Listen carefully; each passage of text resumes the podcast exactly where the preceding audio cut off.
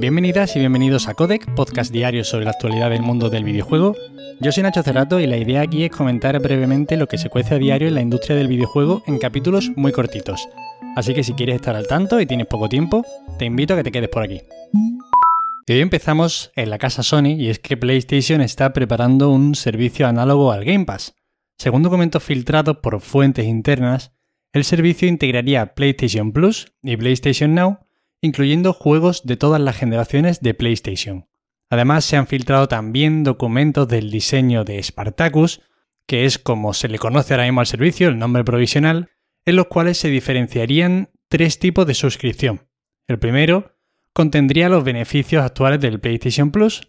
El segundo añadiría un amplio catálogo de PlayStation 4 y más tarde entrarían juegos de PlayStation 5. Y el tercero tendría además demos extendidas, juego en la nube y una biblioteca de obras clásicas de toda la familia PlayStation. PlayStation 1, PlayStation 2, PlayStation 3, etc. Parece que por fin Sony empieza a moverse en este sentido. Evidentemente el Game Pass nace de un momento de debilidad de Microsoft con el mal funcionamiento de la Xbox One frente a la PlayStation 4, así como en su momento el PlayStation Plus nació en un momento de debilidad de PlayStation 3, pero bueno, por fin parece que el PlayStation va a sacar un servicio parecido al Game Pass que mueve un poco de ficha. Últimamente cada vez que salen los juegos del PlayStation Plus da vergüenza verlos. Es una apuesta ya muy pobre. Ya ni siquiera actualizan juegos de PlayStation Vita porque está abandonada. Lo que meten de PlayStation 4 parece que es que no tienen ni ganas de meterlo. En definitiva, que le hacía falta un lavado de cara a lo que ofrece Sony con su suscripción. Y evidentemente el PlayStation Now no era suficiente. Se deja claro aquí que tampoco deberíamos esperar que llegasen grandes lanzamientos de inicio al catálogo como si está sucediendo en el Game Pass. Es decir, aquí no vamos a ver el God of War nuevo saliendo desde inicio con la suscripción de Sony, ni el de Last of Us, ni nada de eso. No va a ser así. Pero bueno, al menos es algo. Habrá que ver si esto sale adelante finalmente y si los precios de las diferentes suscripciones son ah, interesantes, pero bueno, estaremos por aquí para comentarlo. Activision Blizzard no formará parte de The Games Awards 2021.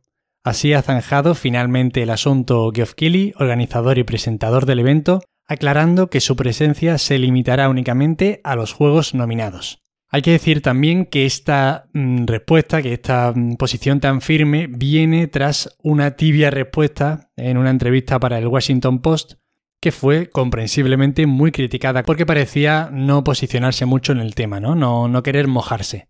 Afortunadamente ha dado un paso adelante, se ha posicionado con mucha claridad y en el hilo de Twitch en el que comentaba esto se puede leer cosas como The Games Awards es un evento para la celebración de la industria, la mayor forma de entretenimiento del mundo. No hay lugar aquí para abusos, acosos o prácticas depredadoras en ninguna compañía o comunidad. También me doy cuenta de que tenemos una gran plataforma que puede acelerar e inspirar el cambio. Estamos comprometidos con eso. Pero necesitamos trabajar juntos para construir un entorno mejor y más inclusivo en el que todo el mundo pueda sentirse a salvo al crear los mejores juegos del mundo. Muy bien, Geoff Keighley aquí, tarde quizá, pero bien. Y bueno, ya solo falta esperar a lo que se puede venir en esta gala que puede ser muy gordo, de verdad lo digo. El próximo Battlefield podría ser un hero shooter y entre otros tendría modo Battle Royale. De nuevo, Tom Henderson, periodista e insider que ya hemos mencionado muchas veces en este podcast, el cual ha demostrado en varias ocasiones contar con buenas fuentes, desvelaba que la próxima iteración de DICE sería algo más parecido a un Overwatch o a un Apex Legend que lo que estamos viendo hasta ahora. Evidentemente, en DICE están tratando de darle un nuevo enfoque o de dibujar al menos un camino por el que seguir los próximos años. Parecen perdidos como pollos sin cabeza, pero honestamente yo creo que si esto al final acaba siendo cierto, se están equivocando drásticamente con su nueva dirección. Battlefield siempre se ha diferenciado un poquito de los otros shooters en aportar un pelín más de seriedad, ¿no? Un poquito más de realismo. No estoy diciendo que este juego sea un simulador bélico, que sea un arma ni nada de eso, pero sí es verdad que tenía ese punto intermedio, ¿no? No, no tenía tanta no era tanto la celebración ni la diversión de la guerra como podría ser los Call of Duty, y desde luego no les veo para nada acertando con esa perspectiva más de Overwatch y este tipo de cosas. Es cierto que en su momento Bad Company 2 sí que tenía un tono más humorístico, un tono más gamberro, pero llevan muchos años apostando por otro tono desde que les funcionó también Battlefield 3 y no sé hasta qué punto se van a dar ya el palo definitivo y me cuesta también entender que formando parte de Electronic Arts no traten de diferenciar sus productos, es decir, ya tienen por ejemplo al Apex. El Battlefield por lo menos puede seguir siendo Battlefield y al menos retener a los fans de ese tipo de juego, que cada vez ya los van a perder más si siguen haciendo las cosas tan mal. Pero bueno, habrá que ver en qué acaba todo esto, todavía no es nada, y como siempre ya sabéis, lo comentaremos por aquí. El próximo Bioshock, del que hablamos hace poquito, ya que habían surgido rumorcitos interesantes, estaría ambientado en una ciudad ficticia en la Antártida en los años 60. Más detalles, esta vez provenientes de Colin Moriarty, corroborados también por Video Games Chronicle, en los que se comentan que parece ser que continuaría o estaría relacionado de alguna forma con las historias de los anteriores Bioshock. Recordemos que este título no está siendo desarrollado por Irrational Games, que son los responsables de los anteriores, sino bueno, por Cloud Chamber, que está formado por veteranos que han trabajado en esta saga. Yo tengo de verdad muchísimas ganas por saber nuevas cosas de este título. Espero que aparezca en los Games Awards. Hay demasiados posibles anuncios, pero yo espero que uno de ellos sea este. Y bueno, queda muy poquito. Paper Mario se incorpora al paquete de expansión de Nintendo Switch Online el 10 de diciembre.